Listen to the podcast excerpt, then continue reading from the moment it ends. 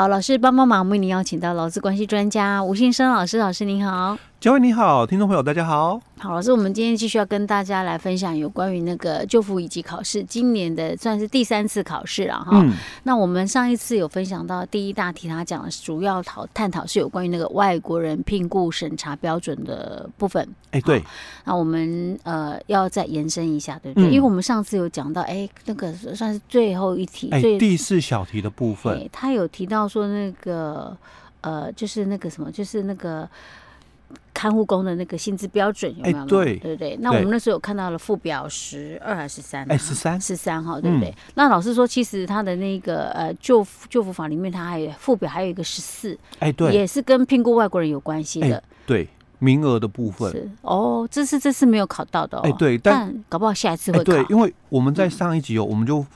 复习的哦，整个就是考题里面是讲说六十三条的基本工资哦，嗯、那我们顺带就复习了一下，就是六十二条所提到的基本工资、嗯、是哦，因为两个标准嘛，一个是一个是中中阶以上，哎，都是讲中阶。哦，都是讲都是讲中阶的基本工资哦。哦，哦，我们在上一集里面哦啊啊，两个都是讲中阶的，只是一个是依照六十二条的。基本工资哦，嗯、就是说他没有相关证照的是啊。那另外一个考题里面是考说六十三条的有证照的基本工资哦。OK, okay 那我们现在就要衍生，因为既然都有考，而且这两年哦，政府刚刚在推这个中阶的外劳的一个相关规定哦，嗯、所以考题上应该有蛮大的机会哦，会出在这个区块哦。嗯、好，那所以我们接下来哦，我们就来谈一下，就是附表十四哦，就审查。标准里面的六十四条的哦，里面所提到的这个附表十四，就是这个名额上限的一个部分哦。那一样，它也是把工作类别哦，就分成刚刚上一集我们提到的八大类，那种八大类。哎，对，只是说每一个类别都有一个名额的一个标准哦。那我记得好像在去年还是前年哦，也有考过。哦，考一样就是考这个名额的部分哦。那好像是考营造业的，是啊。OK，那我们来看一下哦，就是在这个名额这个上限里面哦，第一类别就是这个海洋的这个渔捞工作哦。所以他就提到，就是说这个配比的部分哦，你雇佣的人数哦，跟这个外国人这个总人数的一个配比的部分。所以他第一个就提到，就是说申请聘雇中间外国人从事海洋渔捞工作的一个总人数哦。所以讲的是中阶哦，没有谈到就是说蓝领中阶哦，是的一个总人数哦，是不可以超过这个渔业执照所载哦船员人数哦。那扣除这个船员的一个出海的一个最低员额人数之后的百分之二十五哦。那这个他有提到哦，说这个最低的这个船员哦，出海的最低的员额人数哦，若出海的这个船员数哦，是较高于哦这个出海最低的一个员额的话哦，那应该要列记哦出海的一个人员那个人数哦。那是我觉得你在绕口令，为什么听不太懂？因为它它里面简单讲是什么意思？它。里面他讲就是说，我我们的这个渔捞的一个工作，当然你有可能聘雇这个外国人哦，那有的就是蓝领，早期都是蓝领，现在我们可以让你就是用这个白领的一个部分哦。那白领的一个总人数是不可以超过哦，你去渔业登那个执照所载的船员人数，我这五个人或十个人嘛。嗯。那他说可以让你扣除船员哦出海的一个最低员额数，因为一定有一个标配，几个人才能够出航是啊，所以他讲就是这个。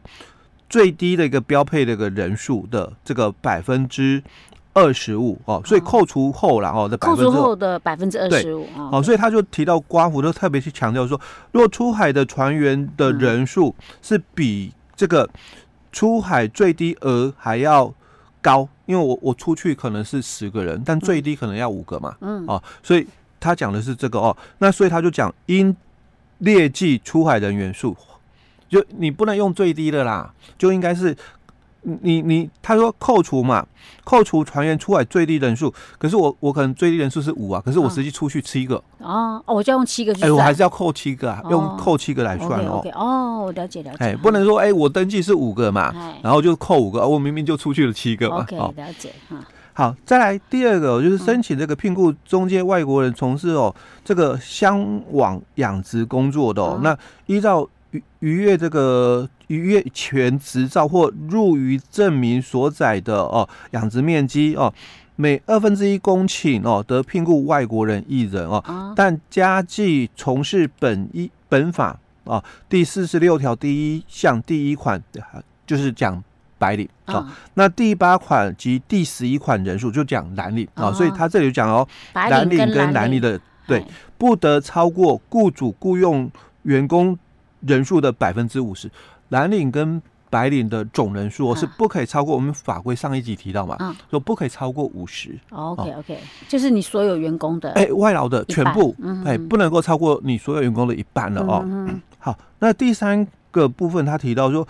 雇主依前款规定哦，聘雇本法第十四、第四十六条第一项哦，第一款规定就讲白领的哦，工作的个人数哦，那经中央主管机关哦会商中央目的事业主管机关哦专案同意者哦，不计入所聘雇的外国人的总人数。好，讲什么哦？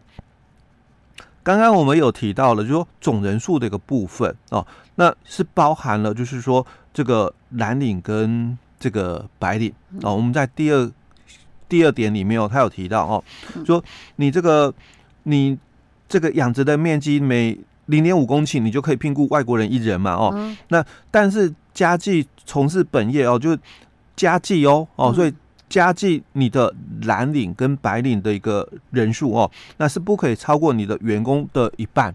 啊，也就是说，你聘雇外国人不可以超过你本本国的劳工的人数的意思吗？哎，对，但是他讲第三点他又特别去提到了哦，就是说，如果你是依照我们刚刚第二点所讲的哦，嗯，那你这个来那个第一项第一款就讲白领嘛，哦，白领他是有那个相关那个资格的一个。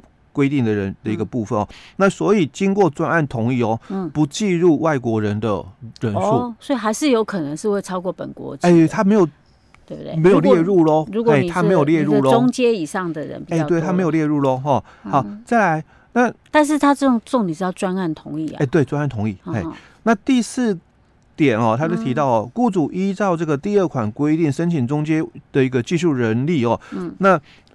最少啦哦，得聘雇一个人哦，中间你至少就是一定可以聘雇一个的啦哦。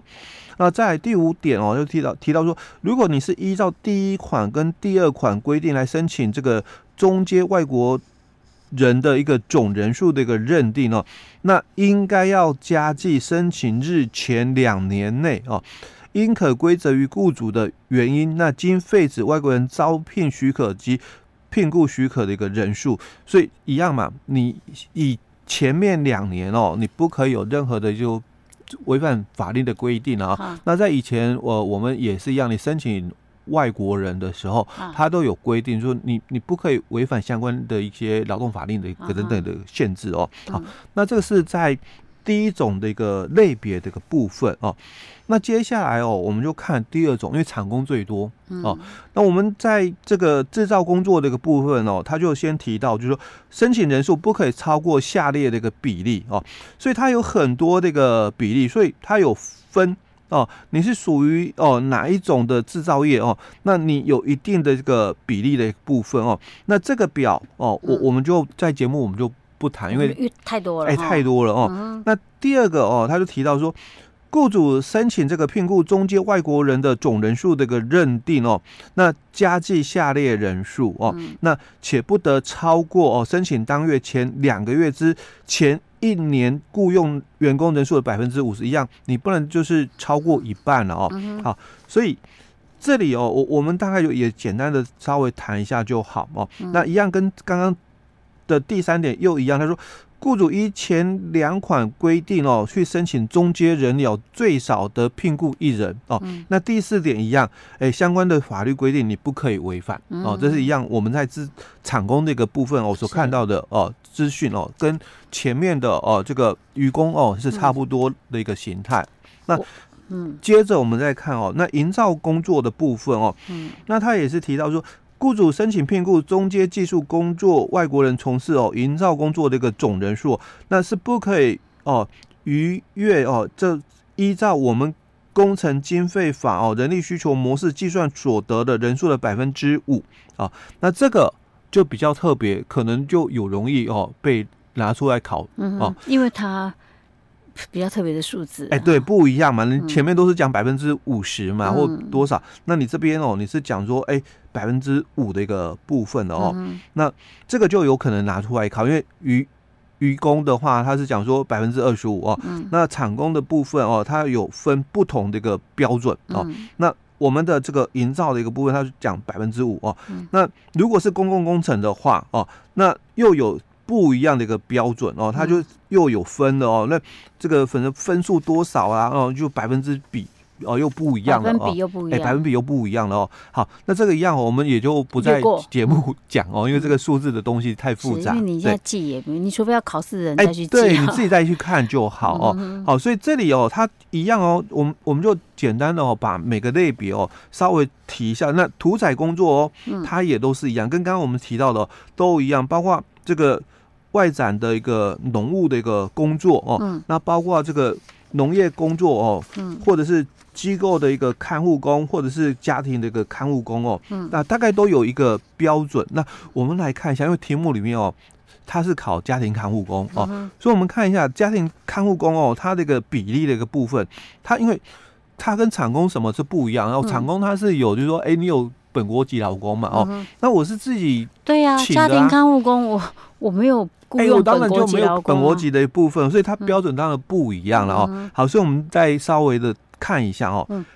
他说，如果是同一个被看护者哦，已经申请哦从从事本法第四十六条第一项第九款外国人者哦，不得重复来申请中介技术人力。就是说他已经请了一个不是中介的。蓝领的。啊，蓝领啊，蓝领的一个看护工哦，但是你不可以再用同一个被看护人的名义去申请。对对对哦。那第二点哦，他就提到。同一个被看护者哦，以一人为限哦。是。但同一个被看护者有下列情形之一的话，得增加一人哦。OK。那就提到第一种情形哦，身心障碍手册或者是已经登记为这个植物人哦，那当然可能就需要哦更多的一个照顾哦，那可能真的就没有办法。自行的一个治理了啊，嗯、所以他可能就允许你可以有两个哦。是。那第二种情况就是经过这个医疗专业的一个诊断哦，巴氏量表的评分是零哦，嗯、而且哦是在六个月内哦，病情无法改善哦。嗯、所以以前我们常常有哦，就是这个家庭看护工你申请嘛，你要有就是那个巴氏量表的一个评比嘛。嗯、他说这个评比是零分哦，那。而且哦，在六个月内哦，病情是没有办法改善的哦，嗯、那你就可以就是超过一个人的一个聘雇。哇，这一般家庭看护工如果可以请到两个人，那那也要真的蛮严重，也很有钱才行。哎，对对，这很类似要像那种大家族企业的那种、嗯、才有办法，嗯、不然我们一般家庭哪负担得起、啊？哎，对。一般的话，如果能够请一个就了不起了，嗯、那另外一个可能就是家人来、嗯、来搭配啊。哎，对。